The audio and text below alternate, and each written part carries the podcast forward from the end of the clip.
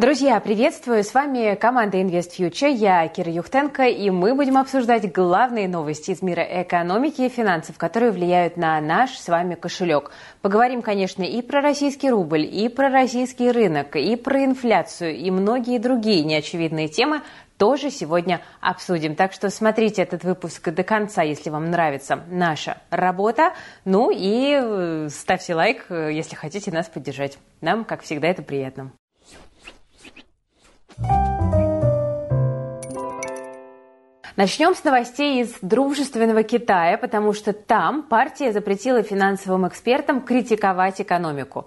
Отток капитала, риск стагнации, падение цен на местные товары – это все для коллег из Поднебесной теперь в стоп-листе. Financial Times пишет, что таким образом власти пытаются скрыть от граждан, что страна восстанавливается после ковида не так быстро, как хотелось бы. И в итоге местные финансисты пытаются рассказывать про экономику Китая на изоповом языке. Остается только порадоваться, что такой запрет пока не ввели в России, и мы все еще можем называть вещи своими именами, что регулярно и делаем в наших выпусках. Но российские власти уже довольно активно перенимают китайский опыт управления экономикой, например, вводят планирование на более длительную перспективу. Я не говорю, что это плохо, но давайте не будем терять времени даром, и пока еще есть возможность, будем рассказывать вам честные новости из мира экономики и финансов. К ним и перейдем. И вот вам откровение номер один. Инфляция в России может вырасти до 10%. Сейчас буду объяснять почему. Начнем с новости. Сбер поднял ставки по ипотеке. Теперь минимум по жилищным кредитам в банке 11,7%. И Сбер отмечает, что дольше всех не менял условия рыночной ипотеки. Но, возможно, ждал каких-то намеков, что ЦБ перестанет повышать ключ. Тогда не пришлось бы увеличивать процент по кредитам и рисковать потерей клиентов. Но, так или иначе, рынок настроен иначе иначе. Инфляция угрожает вырасти осенью, а Банк России настроен жестко с ней бороться. Ну а значит, скорее всего, в сентябре будут снова ставку повышать, и кредиты станут еще дороже. Инфляцию сейчас во многом разгоняет падающий рубль. С начала года он ослаб к доллару примерно на 30%, а аналитики Высшей школы экономики считают, что по итогам года это прибавит к общей инфляции до 3%. Прибавляем эту цифру к официальным прогнозам ЦБ и получаем 9,5%. Ну а там уже и до 10 недалеко. Это более чем вдвое, если что, превышает целевые показатели. Что тут можно посоветовать? Не торопиться открывать вклады. Если повысить ставку, то и проценты по депозитам тоже поднимут. При этом облигации на рынке, наоборот, подешевеют, а значит для новых покупателей вырастет доходность.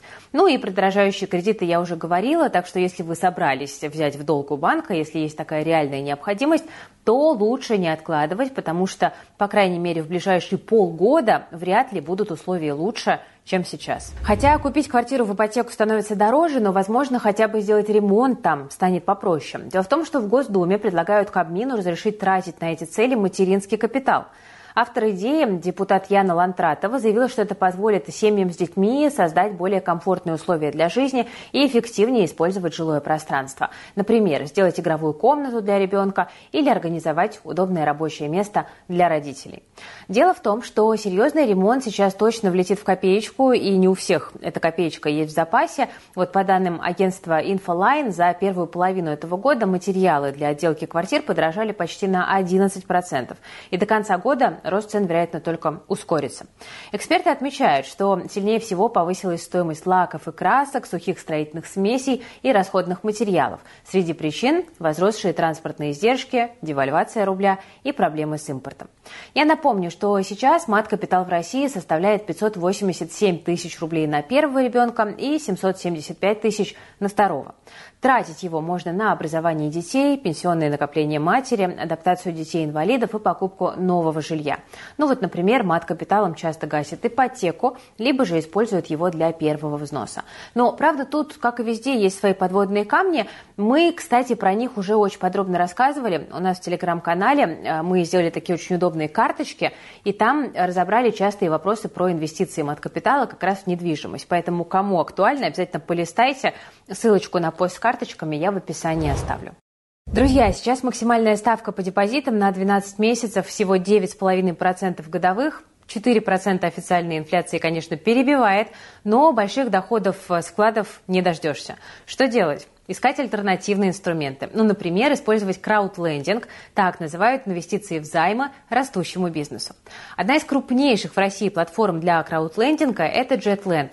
В среднем за последний год ее пользователи получали до 20% годовых, доходность выше вкладов и облигаций, ну а риски при этом на порядок ниже, чем в акциях. Дефолтность компаний, представленных на платформе, всего 1,35. JetLand тщательно проверяет компании и присваивает им кредитный рейтинг. Для этого эксперты платформы используют модель скоринга с использованием искусственного интеллекта. Более 80 тысяч человек используют JetLand для инвестиций. Новичкам доступно автоинвестирование по одной из готовых стратегий, ну а опытные пользователи могут подключить автоинвестирование и самостоятельно настроить уровень риска, настройки диверсификации и сроки инвестиций. Хорошая опция для тех, кто ценит свое время. Я также использую краудлендинг. На моем счете в JetLand почти 250 тысяч, ну а доходность портфеля за последний год перевалила за 17,5%. Ну и главное, все официально. Платформа – ведущий оператор в реестре Центробанка и резидент Сколково. Оцените краудлендинг лично. Сейчас, вложив, например, 1 миллион рублей, можно получать до 200 тысяч рублей годовых. Ну а тем, кто регистрируется по ссылке в описании, JetLand на месяц даст дополнительные 8% годовых к первой сумме пополнения. Пока обычные люди, то есть мы с вами, пытаются увеличить свой скромный доход, власти разных стран стараются усилить свое политическое влияние на международной арене. Ну, например, Штаты хотят вернуть Россию зерновую сделку, чтобы остановить рост мировых цен на продовольствие. Госсекретарь США Энтони Блинкен заявил, что Вашингтон сделал все возможное, чтобы снять препятствия для экспорта российского зерна. По мнению Москвы, эта часть Черноморской инициативы так и не была выполнена. Блинкен рассказал журналистам, что разослал письма американским банкам, в которых призвал их не бояться санкций из-за операций с поставками продовольствия из России. Также госсекретарь прокомментировал недавнее предложение Владимира Путина бесплатно отправить в Африку от 25 до 50 тысяч тонн зерна. Представитель Вашингтона считает, что эти объемы – капли в море, и проблему они не решат. По данным ООН, в рамках зерновой сделки из Украины вывезли почти 33 миллиона тонн сельхозпродукции. Но, правда, в российском МИДе сообщали, что 70% грузов осели в странах с высоким уровнем доходов. На долю беднейших стран пришлось меньше 3% поставок.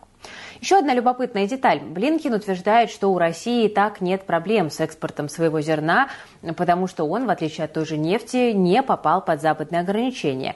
Но ну, тут, наверное, можно предложить господину Блинкину ознакомиться со свежим исследованием агентства Рейтер.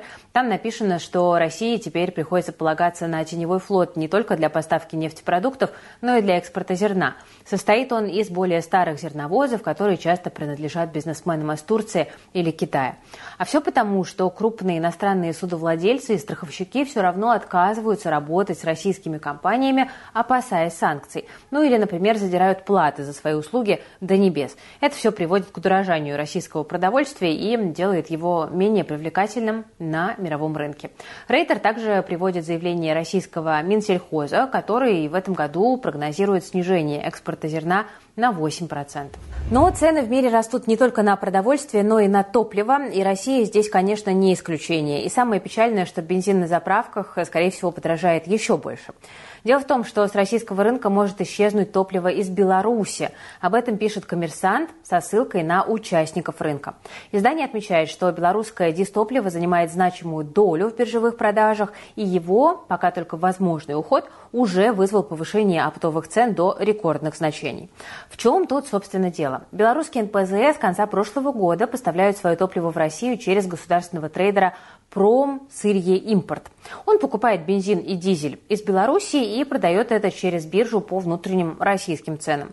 Компенсировать разницу между закупочной и внутренней ценой помогают демпферные выплаты из бюджета. Иначе нефтяники отправляли бы все свое топливо за рубеж, потому что там оно стоит значительно выше. Так вот, с сентября эти выплаты сокращаются в два раза, а значит снизится и цена, по которой пром сырье импорт сможет покупать топливо в соседней республике. То есть таким образом белорусским производителям станет невыгодно поставлять бензин и дизель в Россию. Представители отрасли прогнозируют, что Минск перенаправит эти объемы на экспорт в дальние зарубежья. По данным Росстата, за первую половину этого года 92 и 95 бензин в России подорожали примерно на 2,5%. Я вот в последнее время на машине не очень езжу, поэтому подтвердить или опровергнуть эти цифры не могу, но статистика Росстата, в принципе, уже давно вызывает вопросы. Пишите в комментариях, насколько сильно подорожал бензин в вашем регионе, сколько стоило заправить полный бак год назад и сколько стоит сейчас. Ну а мы потом сравним ваши ответы с официальной статистикой. А сейчас будет новость, от которой платить за дорогой бензин станет еще больнее. По итогам года российский бюджет может заработать около триллиона рублей в виде сверхдоходов от экспорта нефти и газа. Причина в слабеющем рубле, о котором мы сегодня уже говорили. Дело в том, что каждый новый рубль в растущем курсе доллара приносит в казну 100-120 миллиардов рублей. Такую оценку приводит Александр Исаков, экономист по России Bloomberg Economics. Он же считает, что ослабление валютного курса – это грубый и нерациональный способ пополнения бюджета. По его мнению, это разгоняет инфляцию быстрее, чем если бы власти решили просто взять и напечатать недостающие деньги. Специально для InvestFuture Александр рассказал, что нужно делать правительству, чтобы стабилизировать курс рубля. Давайте поговорим о причинах ослабления валютного курса. Правительство и Центральный банк любят объяснять это сжатием а, профицита торгового а, баланса или а, баланса текущего счета. Но это объяснение тавтологией, то есть э, э, сами по себе эти балансы не сжимаются, и э, они в основном движутся за внутренним спросом на импорт. В этом смысле очевидно, что для стабилизации валютного курса и инфляции нам нужно смотреть не вовне, не на внешний баланс, а на адекватность бюджетного импульса и кредитного импульса. А, я думаю, что адекватным ответом будет замедление роста расходов федерального бюджета в ближайшие месяцы и э, повышение э, ключевой ставки до порядка 9,5% для того, чтобы э, охладить розничное кредитование прежде всего и снизить отток капитала в иностранные инструменты.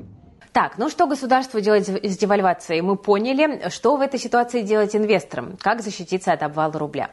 Раньше я бы, конечно, говорила, вложитесь в американские бумаги, но для большинства они уже не очень доступны. К тому же Владимир Путин сегодня приостановил некоторые э, положения налоговых соглашений с недружественными странами. И вот теперь если вы владеете дивидендными акциями европейских или американских компаний через ту же СПБ-биржу, то платить налоги с них придется по ставке 30%, ну и плюс 13 или 15% российского НДФЛ. Ну, в общем, получается совсем невыгодно.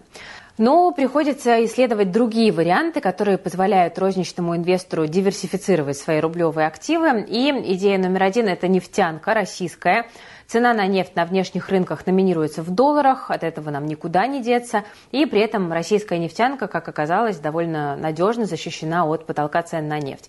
Тут сказывается фактор вот того самого теневого флота, плюс все больше аналитиков считают, что рецессии в США в остальном мире не будет, а это значит, что спрос на нефть будет держаться стабильным. Но, правда, тут есть и аргументы против. Э, нефтяники – это и так голубые фишки, которые есть в портфеле у большинства инвесторов. Ну и цена на нефть тоже довольно волатильна сильно, а риск дальнейших санкций полностью никто не отменял. Это из рисков. Вторая идея вам на подумать – это свежепоявившийся гонконгский ETF. Дело в том, что фонды, которые ориентированы на азиатскую экономику, как бы сепарированы от российского рынка, от американского рынка и живут по своим правилам. Это значимый аргумент за то, чтобы такой фонд в портфеле иметь. Главный минус – это геополитика. Ну вот, например, в индексе MSCI AC Asia X Japan наибольший вес имеет полупроводниковый гигант TSMC. Он находится в Тайване, вокруг которого сейчас кипят страсти. И вот буквально одна искра и инвесторы сильно напрягутся.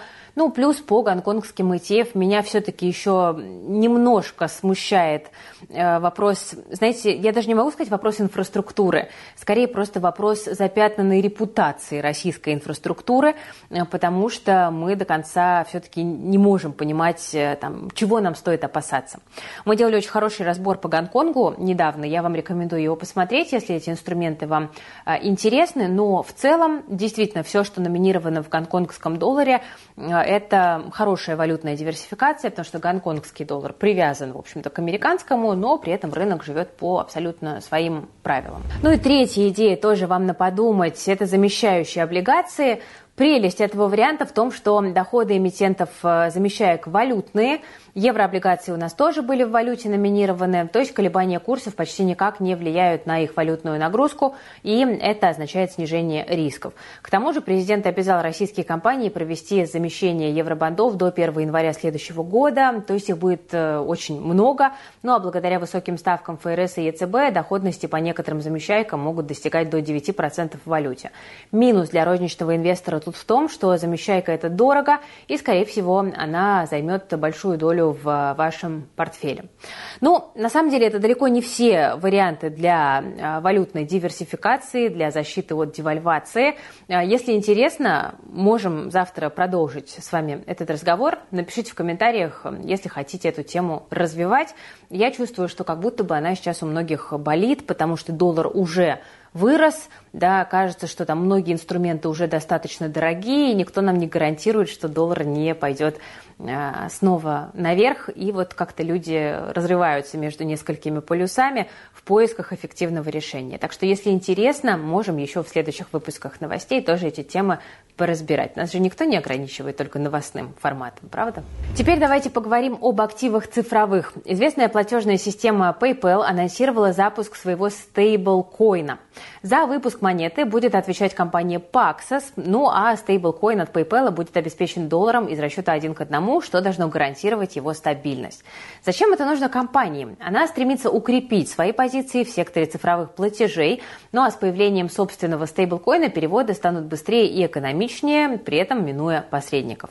Пока монета от PayPal доступна только для жителей США, но в перспективе она может получить поддержку и на международных платформах, включая криптобиржи. Но, правда, нужно учитывать, что в случае необходимости, будь то по закону или по решению суда, Paxos а, имеет право заморозить или даже изъять активы. Для этого есть специальная функция в смарт-контракте. То же самое, кстати, может случиться и с другими стейблкоинами, например, USDT и USDC. Что в итоге? Стейблкоин от PayPal можно будет использовать для платежей, но вот полагаться на него как на децентрализованную монету, аналогичную биткоину, наверное, все-таки не стоит. Управление э, стейблкоина от PayPal находится в руках одной компании, как ни крути. Вот вам еще одна новость из мира цифровых денег, любопытная. Кандидат в президенты США Фрэнсис Суарес начал принимать пожертвования для своей избирательной кампании в крипте.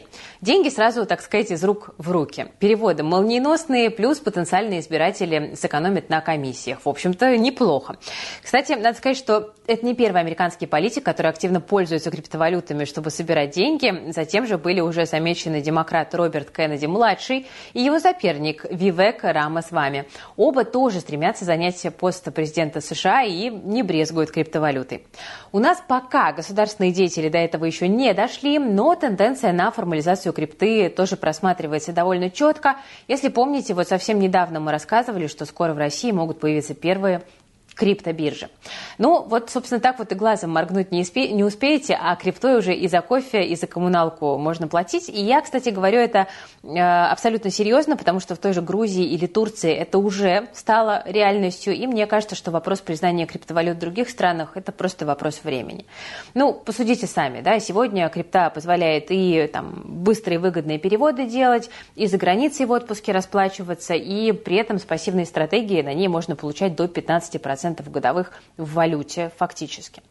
А, если вы, друзья, еще не верите в ценность крипты, то вам точно нужно посмотреть наш бесплатный мини-курс по криптовалютам. А, там Дима Смирнов, наш прекрасный эксперт, Академия Invest Future подробно, просто рассказывает про все возможности и преимущества цифровых денег. Такие небольшие видеоуроки для начинающих заменят вам тысячу роликов на YouTube, сотни бесплатных телеграм-каналов, потому что мы собрали всю важнейшую информацию в одном месте, чтобы новичкам больше не нужно было искать правду в куче разных источников. Ссылочка на мини-курс, как всегда, в описании к этому видео. Кому тема интересна, обязательно посмотрите. Рекомендую, потому что надо залетать в крипту прямо сейчас, осваивать этот инструментарий. А, сейчас как раз скоро федеральная резервная система у нас будет снижать ставки, ликвидности станет больше, тот же крипторынок начнет восстанавливаться, и многие хотели бы крипту в свой портфель для диверсификации добавить, но многие не понимают, как это сделать и как это сделать безопасно. Мы Объясняем. Теперь давайте перейдем к более традиционным инструментам и посмотрим, как себя сегодня чувствует московская биржа. На российском фондовом рынке продолжается коррекция, и в моменте индекс опускался до уровня 3027 пунктов, хотя еще на прошлой неделе до 3200 доходил. На фоне отсутствия важных новостей игроки фиксируют прибыль, и к тому же сегодня нефть пошла вниз и прихватила с собой акции многих экспортеров. Но к вечеру рынок немного отыграл утренние потери. Тут помог дорожающий доллар, который сегодня снова перевалил за 97 рублей, но никто уже не удивляется. Что дальше? Аналитики настроены довольно оптимистично. Ну вот в БКС повысили годовой прогноз по росту индекса Мосбиржи, повысили до 3900 пунктов.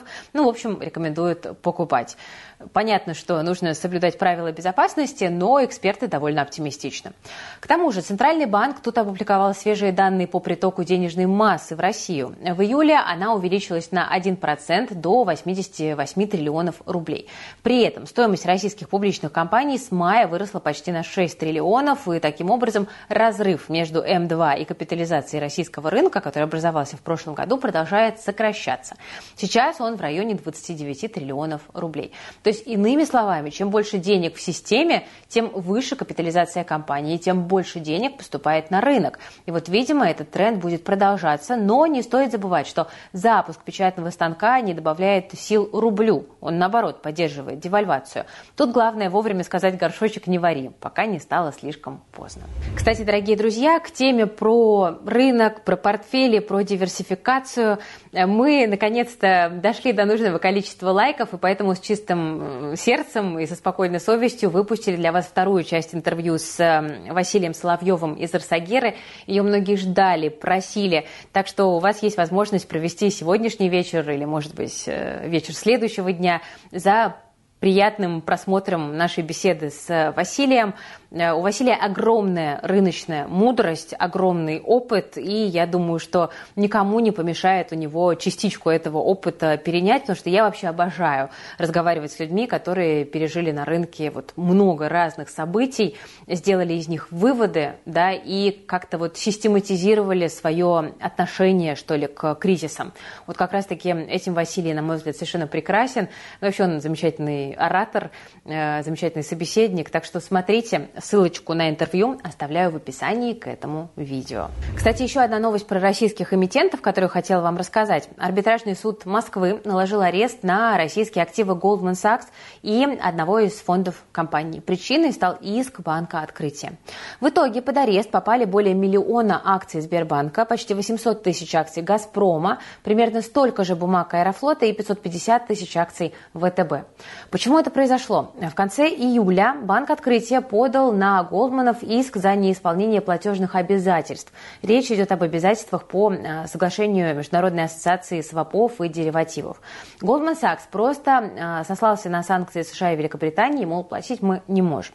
В итоге открытие потребовал взыскать компании почти 615 миллионов рублей, ну а также арестовать счета и активы и наложить ограничения на использование некоторых товарных знаков. Акции детского мира, как мы помним, уже блокнули, но теперь вот и новые подъехали. Но как ни странно, это все для рынка довольно хорошо. Для нерезидентов российская фонда сейчас закрыта. Ну а если ее откроют, то всем нам будет очень больно, потому что последуют серьезные распродажи активов.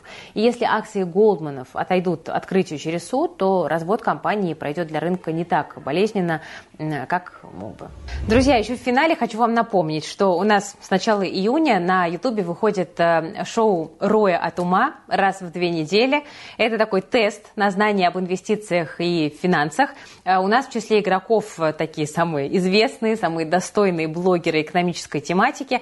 И вот завтра завтра у нас э, за выход в полуфинал в прямом эфире будут бороться Виктория Шергина, юрист и финансовый советник, советы которой очень помогли многим частным инвесторам в последние два года.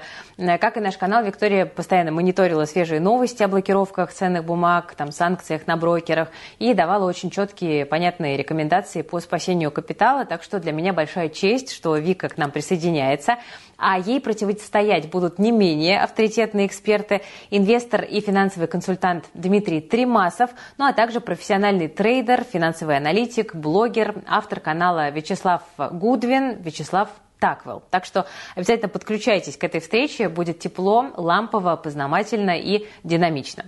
Я также напомню, что э, наше шоу «Роя от ума» все ближе к полуфиналам. Они пройдут в сентябре. Мы уже знаем, что в них будут участвовать Евгений Коган, Алексей Марков, Саша Вальд и э, Дмитрий Александров. У нас осталось всего два места. Кто займет предпоследнее, мы с вами узнаем уже вот завтра, как раз-таки 9 августа. Начинаем мы в 7 вечера по Москве здесь, на Ютубе. Ссылка на трансляцию трансляцию есть в описании к этому видео. Подписывайтесь на уведомления, чтобы начало не пропустить. И я напомню, что у нас в Роя от ума зрители могут задавать свои абсолютно любые вопросы участникам, но только в прямом эфире. Так что этот шанс тоже не упустите. Ждем вас на Роя от ума. Дорогие друзья, я вам честно скажу, я хотела еще э, в завершении этого выпуска почитать ваши комментарии, но, к сожалению, прошу меня простить, но мне нужно убегать э, на мини-диско. Так что мы на этом будем заканчивать. Пожелайте мне э, хорошего времяпрепровождения. И вам я тоже желаю отличного вечера, утра, дня, вне зависимости от того, в какое время вы меня смотрите. С вами была команда Invest Future. Я Кира Юхтенко. Берегите, пожалуйста, себя, своих близких, свои деньги. До завтра. Все полезные ссылочки ждут вас в описании к этому видео. Пользуйтесь на здоровье. Всем пока.